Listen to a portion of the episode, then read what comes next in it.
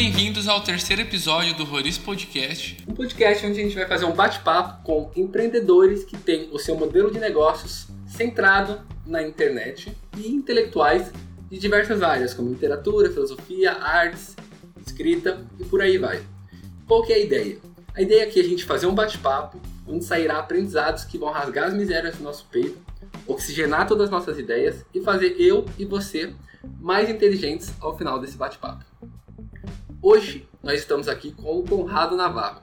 Ele é um dos maiores educadores financeiros do Brasil, fundador de um dos mais premiados e visitados sites de finanças pessoais e investimentos do Brasil, dinheirama.com, e também é fundador do Auto Vídeos, um canal de conteúdo automotivo que ultrapassa a marca de 20 milhões de views no YouTube. Além disso, ele é empreendedor serial, investidor anjo em mais de 60 empresas no Brasil e nos Estados Unidos. Ele também é autor de livros best-sellers e soma mais de 20 livros digitais de finanças pessoais e investimentos. E uma curiosidade pessoal, eu conheci o Conrado ao participar de um evento dentro da universidade em que ele estava também. Eu comecei a seguir ele no Facebook e ao ver as coisas que ele publicava, pensei, esse cara é muito foda. E um dia eu escrevi um texto no LinkedIn e decidi que eu ia mandar para ele. E ele fez um comentário bastante elogioso, e dentre as linhas do comentário tinha um super conselho que eu sempre me lembro. Ele me disse: Cuidado com as armadilhas de sinalizar a virtude e orgulhar-se da sua humildade. São duas coisas que não se deve fazer. Eu sempre me lembro disso e carrego comigo até hoje. Então fique à vontade, puxe uma cadeira e participe do papo. Tem cerveja na geladeira e a carne já está assando. Divirta-se. Brevemente, Conrado, Conta pra gente um pouco da sua história até o ponto dessa conversa agora que a gente está tocando. Olá, Gabriel. Primeiro, obrigado pelo convite. É, agora minha fala oficial, né, no começo da nossa conversa, estava ouvindo aí sua, sua abertura e passa muita coisa na cabeça da gente quando a gente é, pensa que a gente influencia muitas pessoas e essa é uma responsabilidade muito grande e eu acho que por isso é tão importante que a gente assuma essa responsabilidade de um jeito é, mais sincero, mais verdadeiro e menos barulhento, né? Isso que eu tentei dizer para você aquele dia naquele comentário, é, que a gente inspira muito mais pelo exemplo, pelas coisas que a gente faz, né? Por quem a gente é de verdade quando a gente está sozinho, né? Com aquelas pessoas queridas e com, com é, muitas vezes com estranhos do que propriamente como a gente é, principalmente nas redes sociais e, e, e no barulho que a gente acaba fazendo através delas. Acho que é, essa que é a grande é, questão importante dos dias de hoje, né? Tem muita gente que aprendeu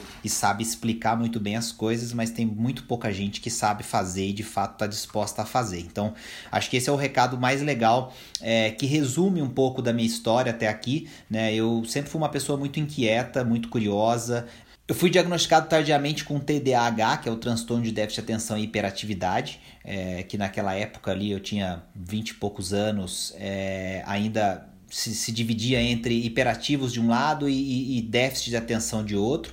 Então você tinha uma predominância de mais um lado ou outro, e, e, e aí hoje em dia já se sabe que essas pessoas são, na verdade, é, tanto hiperativas como desatentas, e isso é um desafio tremendo porque é, a gente não consegue manter a mesma atenção e a mesma disciplina para tocar projetos, e, e isso foi para mim uma descoberta muito importante porque eu a, ah, percebi muita coisa de como eu era, da minha personalidade da, e das coisas como eu tocava né, a, a, na minha vida e vi que isso é, não, não poderia ser necessariamente uma desculpa, então é, desde o começo eu tentei é, mesmo fazendo terapia, tratamentos de todo jeito, com é, psicanalistas, psicólogos, terapias cognitivas, enfim, passei muitos anos trabalhando isso, inclusive tomando remédio, remédio tarja preta, etc. Eu descobri que é, o mais importante era não tratar, é, não colocar a doença como uma desculpa, como uma justificativa, né? O transtorno, na verdade, não é uma doença, é um transtorno,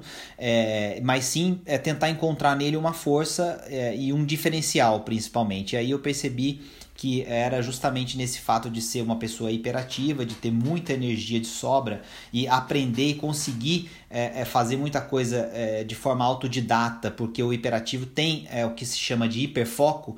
Foi quando eu descobri que é, ao canalizar essa energia eu poderia fazer coisas é, incríveis e, e aí somei isso na época com a descoberta do esporte de alto rendimento que eu nunca fui um praticante de esportes, eu sempre fui uma pessoa muito sedentária, assim, no geral, era aquela criança que gostava de jogar futebol e só, mas nunca fui um apaixonado por esportes, mas descobri a corrida é, também nessa época e a corrida virou a minha terapia. Então eu aprendi a treinar, Gabriel. Acho que esse é o grande segredo da minha vida até aqui. É, eu uh, sei que a gente passa muito mais tempo treinando do que propriamente comemorando, e isso a gente pode levar para muitas outras coisas da vida. É, a gente vai ter poucos e raros momentos de grande felicidade, de, de explosão, assim, de sentimentos incríveis e tal, e logo depois a gente volta para o moedor de carne. A gente precisa é, se acostumar com isso e, na verdade, é, aprender a gostar disso. Né? E, e, eu acho que esse é o grande é, segredo da minha jornada até aqui. Uh, os empreendimentos dos quais eu participei que deram certo, eles acabam virando essa história né? que, que você contou no começo, mas tem muita coisa que aconteceu e que ninguém fala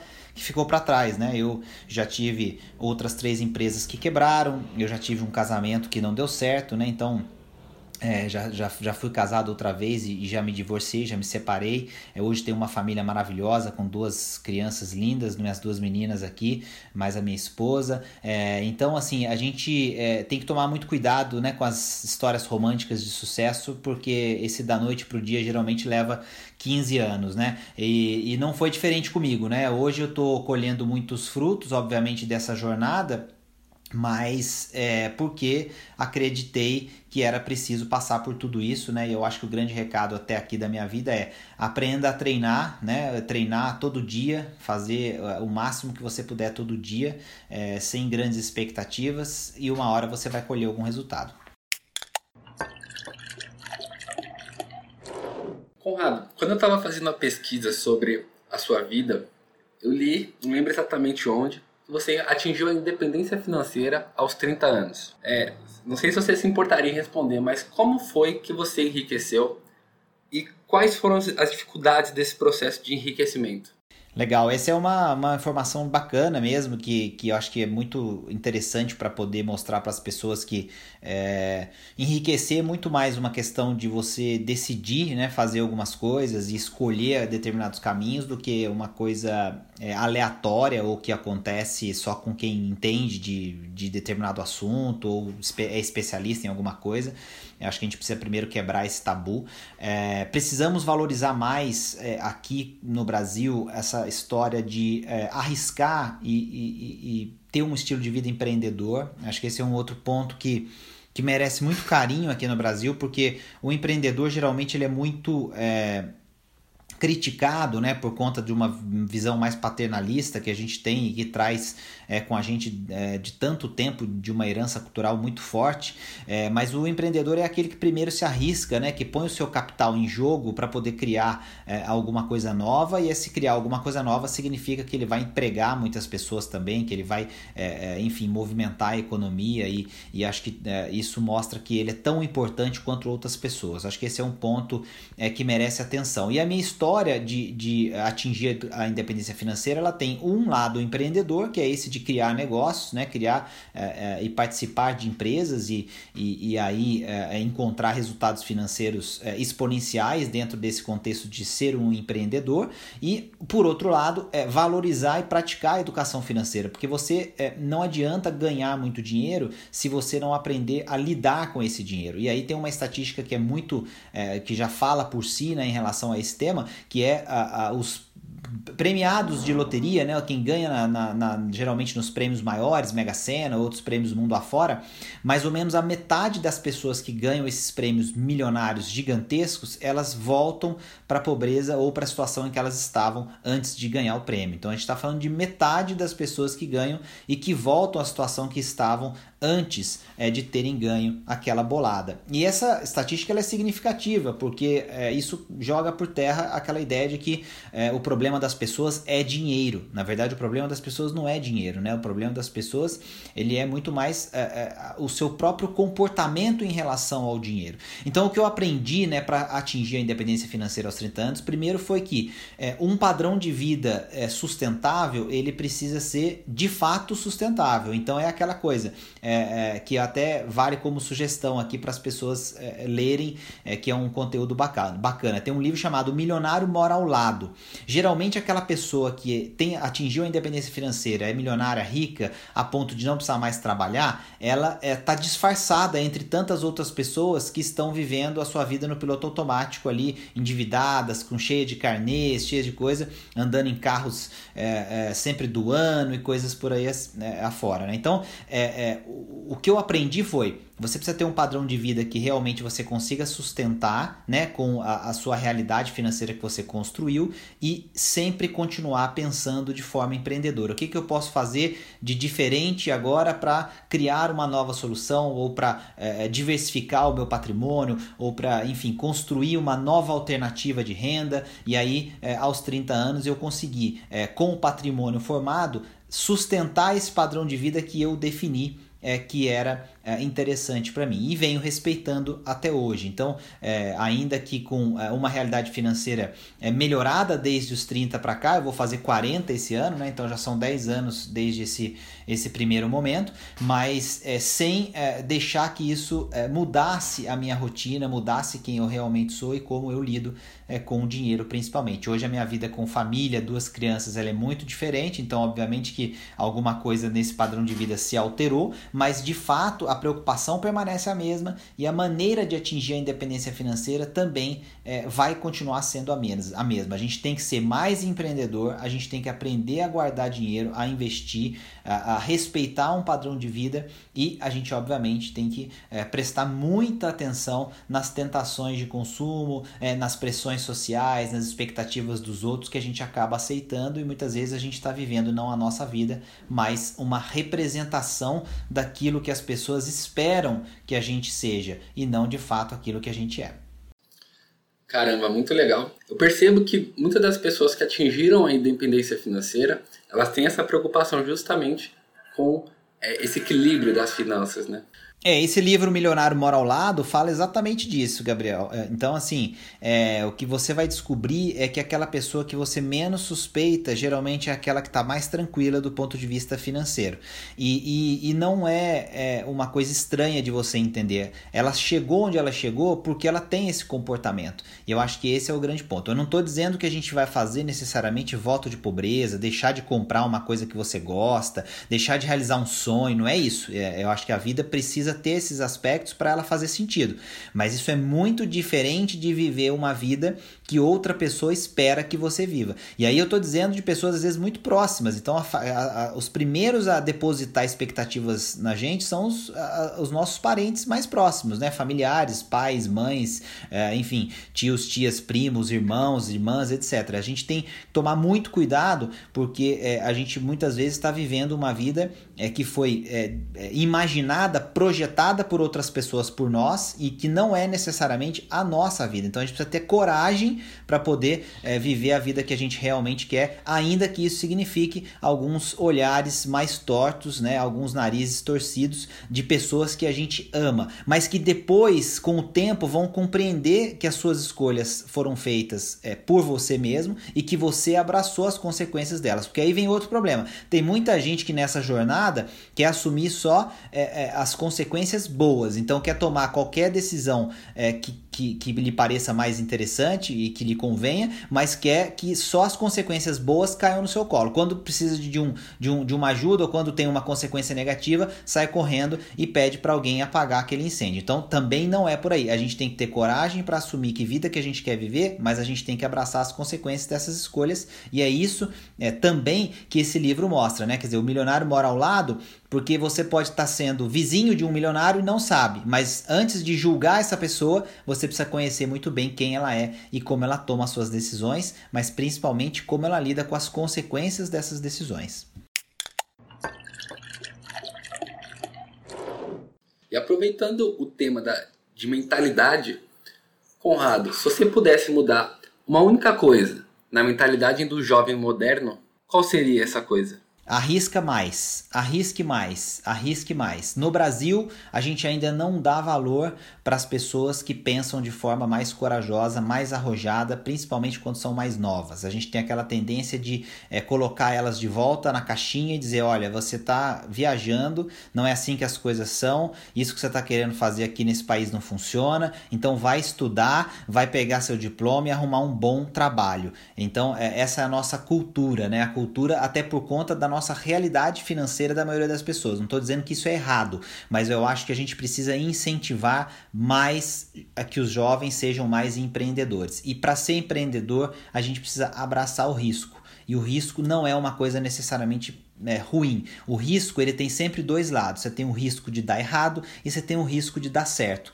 Então acho que esse é o recado mais importante que eu vejo e que vai ser muito importante, principalmente para o Brasil nessa retomada que a gente quer fazer, porque sem empreendedorismo a gente não tem dinamismo na economia e sem dinamismo na economia a gente tem só um agente é, capaz ou que vai tentar é, continuar tentando é, mantendo a economia girando, que é o Estado. E aí sem é, dinamismo você tem uma tendência a aumentar cada vez mais a participação do Estado. Sem entrar na discussão de quanto de Estado é bom ou não é bom dentro de uma economia, que eu acho que a ideia não é essa aqui, e a gente é, precisa acreditar na força do Estado, acho que é, não é a ideia de zero Estado de maneira nenhuma, mas a gente precisa valorizar é, a liberdade individual e a liberdade econômica. E para ter essas duas coisas, eu preciso ter pessoas dispostas a correr mais riscos. Então acho que o jovem precisa colocar isso na cabeça.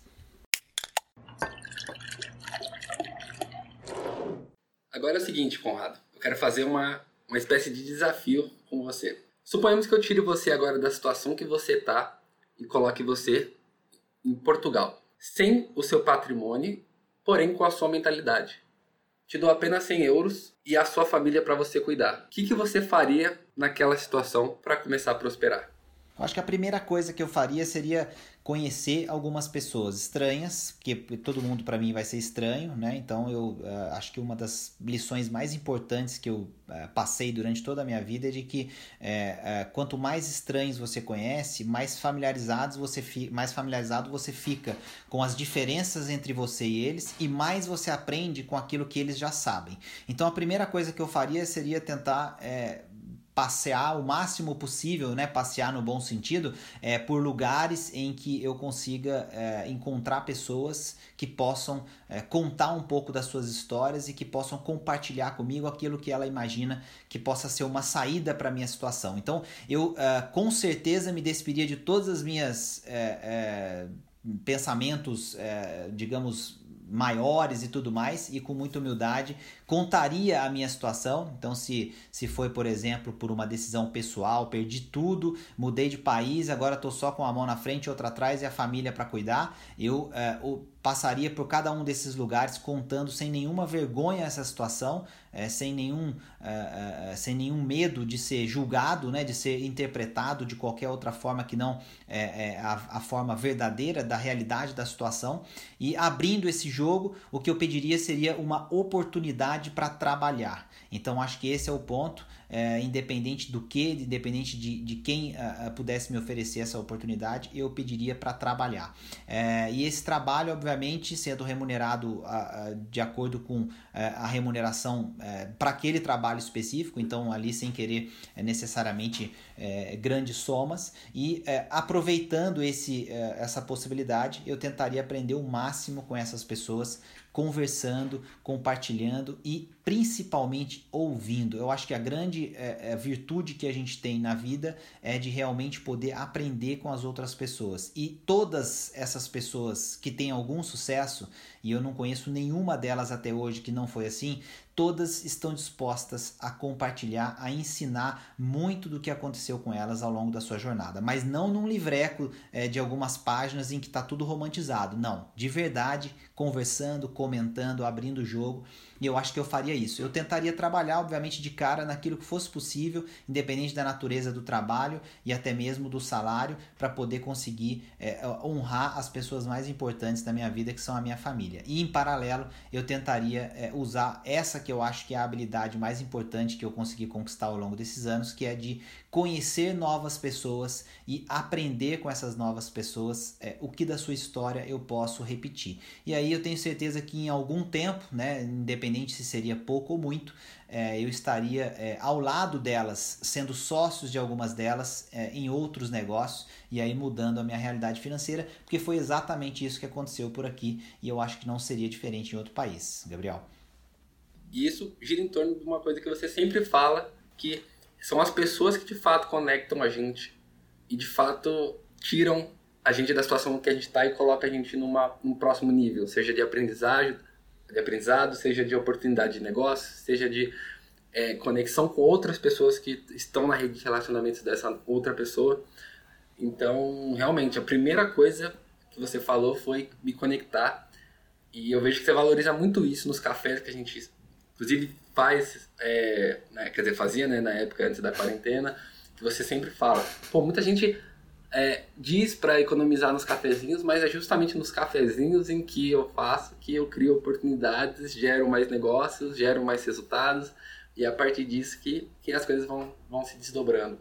E tem uma coisa, Gabriel, que assim, a gente precisa acreditar nas pessoas. Se a gente perder a fé nas pessoas, a gente é, deixa de acreditar em nós mesmos como é, possíveis agentes de transformação para a nossa vida. Então, isso pode soar assim muito é, até simplista ou de certa forma ingênuo, uma visão assim romântica da, da, da, humanidade e tal. Tem, tem, tem sempre muitos críticos a essa minha visão, mas eu prefiro acreditar nas pessoas e, e, e, e sofrer decepções, frustrações com elas, e isso acontece, acredite, assim, com alguma frequência eu preciso acreditar nas pessoas e viver essas decepções, essas frustrações, do que colocar todas as pessoas no mesmo balaio, dizendo que elas todas precisam ser é, olhadas é, com alguma desconfiança e que elas precisam provar para mim que elas merecem que eu confie nelas depois que elas façam algo por mim. Eu prefiro que a gente sempre faça algo pelas pessoas e acredite nelas, ainda que a gente se decepcione, porque desse universo todo das pessoas com, com as quais a gente vai se relacionar, algumas vão corresponder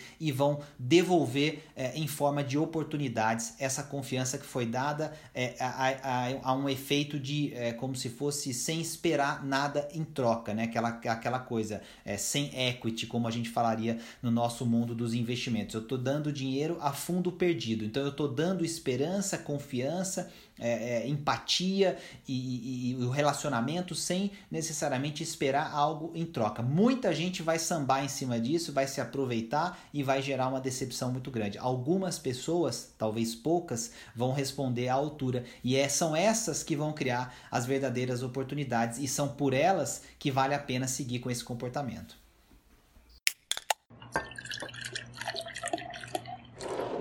Agora, Conrado, entrando um pouco mais no assunto sobre a internet, eu vejo que você é um cara bastante ativo, sempre está publicando e também tem as suas empresas focadas na internet, né? Outro vídeo, Dinheirão, Magrão. Para você, quais são hoje os principais desafios quando o assunto é produção de conteúdo na internet? E já emendo uma outra pergunta que acho que tem bastante a ver. Você acredita que as pessoas mudam diante da internet ou que agora a gente está conseguindo ver um outro lado do que as pessoas já eram.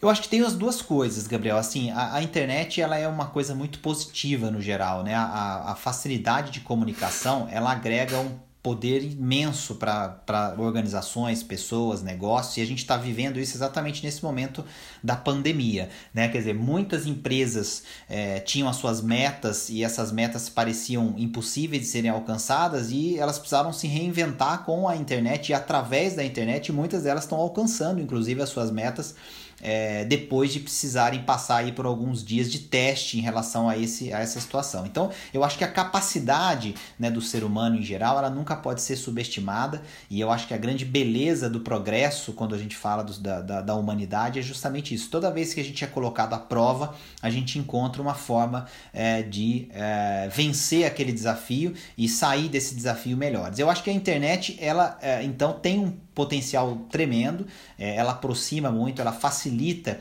o contato com outras pessoas, ela cria oportunidades de, de negócios, ela, é, é, é ela é, a, aumenta a, a, possibilidade de você alcançar mais pessoas com coisas interessantes, mas tudo isso também tem outro lado, que é esse que você comentou, quer dizer, as pessoas também é, usam a internet para poder é, dar voz àqueles sentimentos, aquelas coisas que elas estão pensando.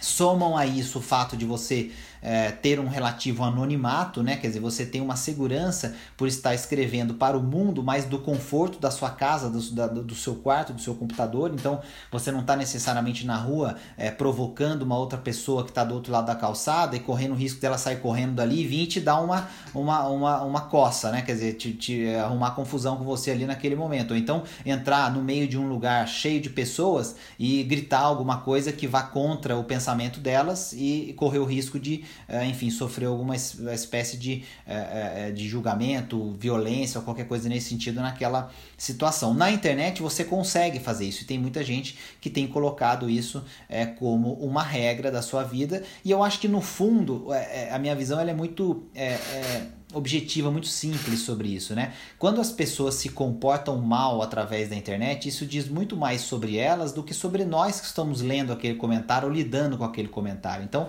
é, é, eu acho que o efeito é muito maior sobre ela, porque a realidade ela é soberana, né? A internet ela é uma maneira de você viver e representar a realidade, mas a realidade ela não muda porque a internet existe. Então, acho que esse é um talvez uma lição importante, né? A gente é, não é diferente porque a internet existe. Nós somos quem nós somos. E a internet pode potencializar aquilo que de ruim nós temos ou queremos mostrar, ou pode potencializar aquilo de bom é, ou de legal que a gente também quer compartilhar. Eu acho que cabe a nós escolher e, obviamente, é, sempre respeitando né, a, a, as boas regras de educação, é, de, né, de, de como. A, eu, eu costumo dizer o seguinte, né? Aquilo que você não faria sentado de frente para a pessoa ou de frente para aquele grupo de pessoas, você não deve, obviamente, fazer na internet, porque porque é, você está fazendo a mesma coisa. Mas tem gente que não entende, acredita que é diferente, né? E aí é, acaba usando mal a ferramenta. Mas a internet, Gabriel, é incrível, ela veio para ficar, comunicação cada vez maior. É, eu acho que assim a gente só tem coisas positivas a extrair dessa uh, grande novidade que é a internet. Novidade porque quando a gente fala da história né, do mundo, ela está aí há relativamente pouco tempo e a gente ainda não viu, é, eu acho que quase nada do grande potencial que ela tem e a gente vai descobrir isso principalmente é, nos anos que estão que, que vindo. Concordo muito com você, porque a realidade ela não muda por conta da internet. Ela é só outro meio de comunicar essa mesma realidade que está diante de nós todos os dias. As pessoas continuam sendo as pessoas. O jeito que elas se comunicam muda, como elas se comunicam muda, o efeito dessa comunicação muda quem elas são, mas é, na essência nós continuamos os mesmos. E isso é bom e é ruim, porque existe um perigo muito grande das pessoas se confundirem, né? É, e aí o personagem que ela nas redes sociais ela acaba levando isso para a vida real, e aí ela acabou de jogar a vida real pela janela e está tentando emular uma coisa que ela não é. O resultado não vai ser bom, obviamente, ela vai descobrir isso mais cedo ou mais tarde. Você poderia fechar então é, respondendo quais são então os principais desafios que você pessoalmente encontra no momento que você está produzindo conteúdos na internet? Olha, Gabriel, eu acho que o mais legal de produzir conteúdo na internet é, é que você está escrevendo sempre para uma pessoa. Eu acho que esse é o ponto é, que eu uso como referência e como, é, como é, digamos assim, uma espécie de mantra, né? Que é, para eu evitar muitas vezes ficar é, perdido no, no, no, mar de julgamentos e no mar de superficialidade que é a internet, eu sempre procuro imaginar o seguinte: quem, para quem eu estou escrevendo, né? E, e, quem eu quero impactar. E eu tento colocar essa pessoa realmente como sendo alguém, né? Então, assim, com um nome, com uma profissão profissão, com família, com uma série de coisas, para eu enxergar aquela pessoa. E aí eu imagino que eu estou sentado conversando com ela, tomando esse cafezinho que a gente falou, trocando uma ideia, aprendendo com ela também. Então a, o, o, meu conteúdo ele não é recheado de verdades, ele é recheado de provocações, reflexões e algumas perguntas para que eu possa ter de volta também é, o, o que ela pode me ensinar. Então assim, é, eu acho que o grande desafio de produzir conteúdo para a internet, primeiro, é que assim o conteúdo ele não é um, uma coisa que a gente escreve serve para nós, né? O produtor não faz para ele, o produtor faz para alguém. E ele faz para esse alguém, mas ele precisa ouvir esse alguém para saber se esse alguém realmente precisa, quer, entende aquilo que ele está fazendo. Então é, é uma via de mão dupla muito grande. Então, assim, para produzir um conteúdo, eu preciso consumir muito conteúdo. E dentro desse consumir muito conteúdo, é conteúdo na internet, é conteúdo em livro, é conteúdo em vídeo, é conteúdo é, de diversas maneiras diferentes para eu poder, obviamente, entender o que eu estou estudando, quem eu quero impactar e aí colocar a minha forma de tentar impactar essas pessoas. Eu acho que é, o grande desafio é esse, é a gente não enlatar o conteúdo, já tem muito conteúdo enlatado, então você tem que dar o, o seu jeito para aquele conteúdo, mas ao mesmo tempo tomar esse cuidado para que você é, consiga atingir as pessoas realmente da forma que você gostaria de atingir com a sua marca pessoal. Eu acho que esse é o grande desafio. Interessante que isso tem muito a ver com um assunto que eu estava escrevendo esses dias atrás, que é o seguinte: quando você começa a perceber que a produção de conteúdo que você faz ela tem o objetivo de servir alguém e não ao seu próprio ego, você começa a ter mais valor. Você começa a, a de fato atingir os resultados do seu conteúdo, que é chegar nas pessoas.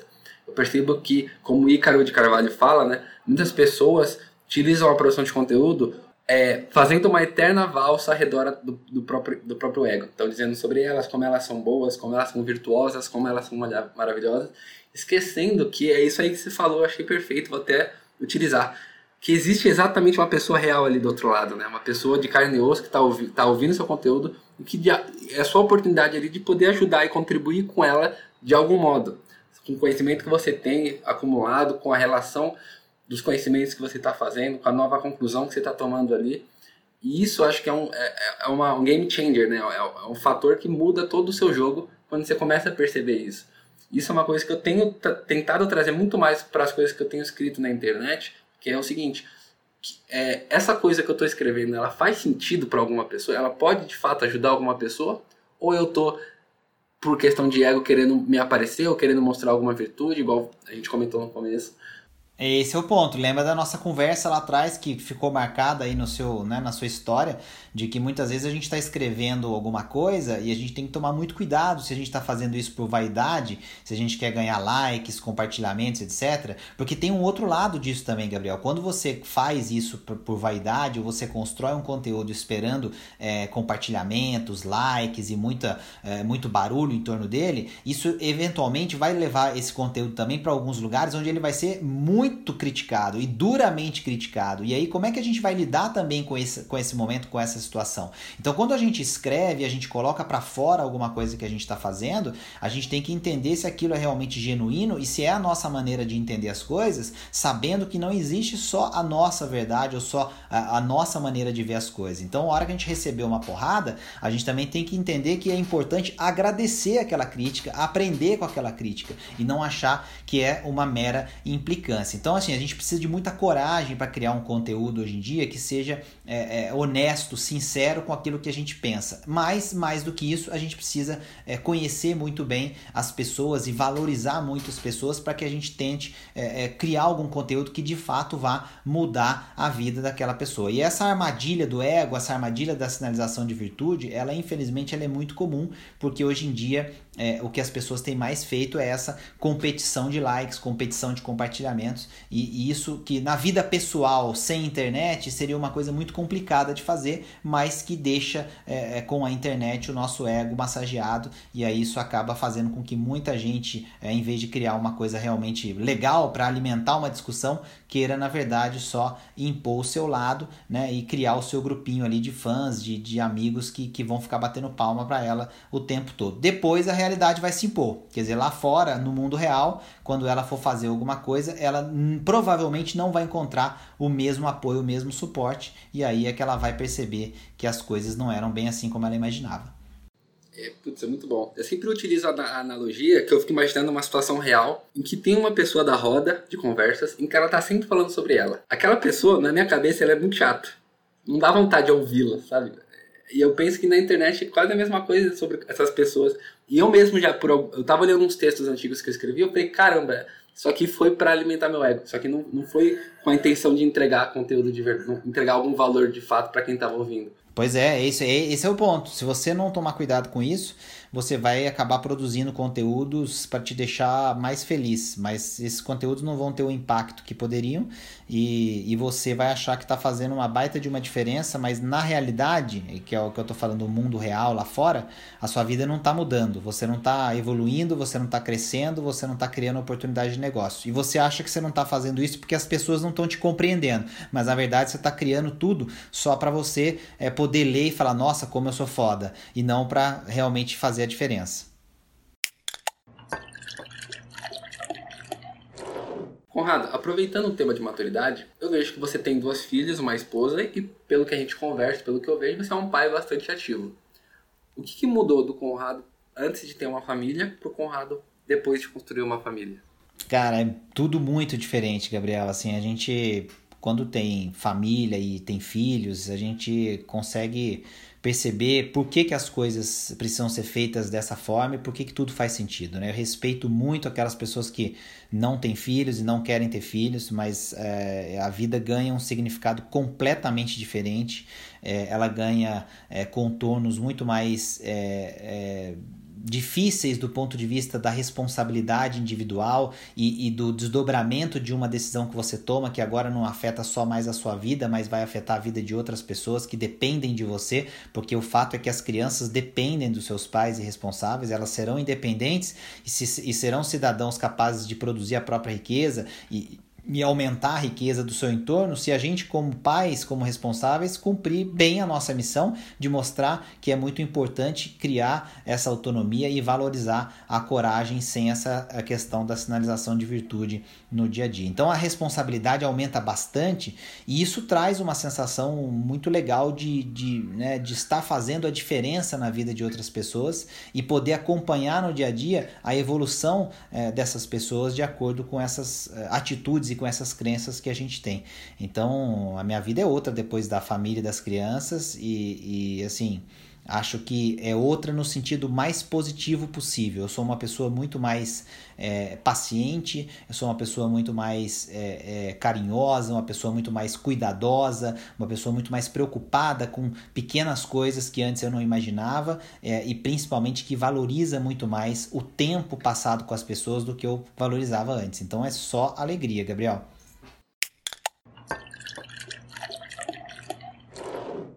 Bom, Conrado, é isso. Cara, muitíssimo obrigado por esse bate-papo. Eu tenho mais 70 milhões de perguntas aqui, mas vou segurar essas outras perguntas para novos episódios de podcast. Agradeço profundamente é, o conteúdo que você conseguiu compartilhar aqui com a gente. Como eu disse no começo, com certeza isso oxigena nossas ideias, faz a gente mais inteligente, rasga as misérias que a gente tem dentro da gente. E essa é a ideia desse podcast. Poder bater um papo, com pessoas incríveis como o Conrado e entregar esse valor para vocês, fazendo alguma diferença na vida de vocês. Conrado, muitíssimo obrigado.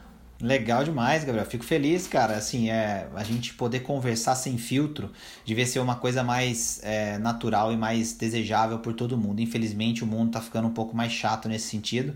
Então, toda iniciativa de deixar que as pessoas possam falar com o coração, ela, é, ela precisa ser valorizada e precisa ser enaltecida. Então, parabéns pelo seu podcast, parabéns pelo trabalho, é, parabéns pela sua história pessoal. Eu, eu tô, acompanho ela já tem algum tempinho, desde que a gente se conheceu, é, e já e sempre falei para você que é, o, o, resultado vai ser um sucesso, ainda que para chegar lá você viva alguns momentos desafiadores, porque você já escolheu aonde você quer chegar. Então, é só manter a cabeça no lugar, não cair nessas armadilhas que a gente falou aí, que o resultado vai ser brilhante. Contem sempre comigo. Vamos voltar para um outro bate-papo, tamo junto. Super abraço para você aí, para todo mundo que está ouvindo. Contem sempre comigo. Show de bola. Muito obrigado, pessoal, todo mundo que está ouvindo. Se você gostou desse podcast, compartilha com os amigos. Comenta aí no post que provavelmente eu vou ter feito aí no Facebook, no Instagram. O que, que você achou desse podcast? Que aprendizado você tirou desse podcast? E que novas pessoas você gostaria que eu trouxesse aqui para a gente poder bater um papo.